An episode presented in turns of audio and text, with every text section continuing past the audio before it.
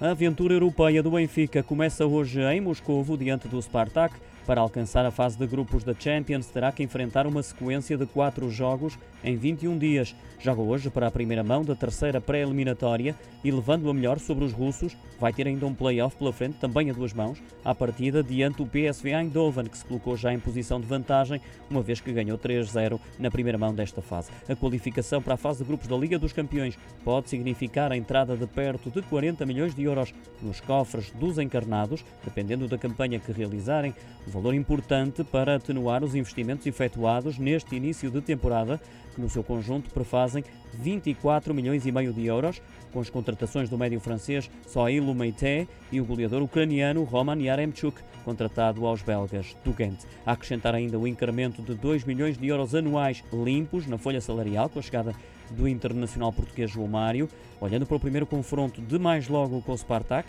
e ainda no que diz respeito a números, as águias valem mais do dobro do Spartak de Moscovo, estão avaliadas em 323 milhões e meio de euros.